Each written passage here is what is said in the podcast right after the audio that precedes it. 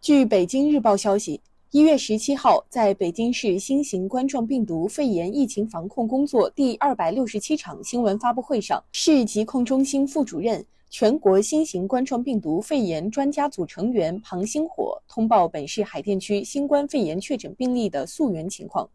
病例自述近期曾收发过国际邮件，对此我们进行了全面调查、采样和检测。该国际邮件于一月七号自加拿大发出，途经美国及中国香港到达北京。病例于一月十一号收到邮件，病例自述在此期间仅接触邮件外包装外表面和文件纸张首页，未接触包装内表面及其他纸张。已采集该国际邮件环境标本二十二件，其中包装外表面两件、内表面两件以及文件内页纸张标本八件。经核酸检测均为阳性，并检测出奥密克戎变异株特异性突变位点。北京市邮政管理局副局长、新闻发言人廖林竹介绍，该确诊病例一月一号收到来自加拿大多伦多的文件类快件，作为密接者，派送员及其家属已被集中隔离。二次核酸检测阴性，家属采样无阳性。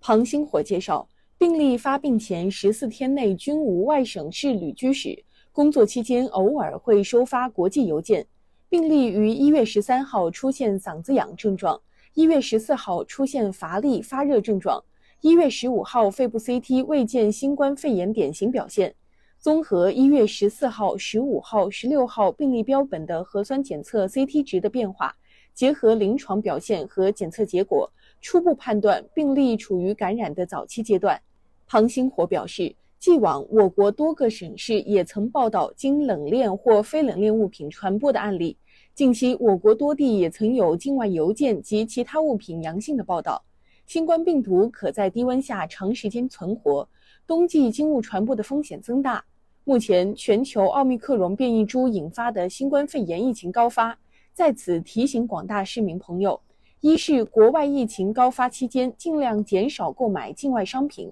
二是，若是收到境外邮件或物品时，要正确佩戴口罩和一次性手套，减少直接接触和交流。三是尽可能在固定地点取件，实现无接触交接。如当面签收快递，请与快递员保持安全距离。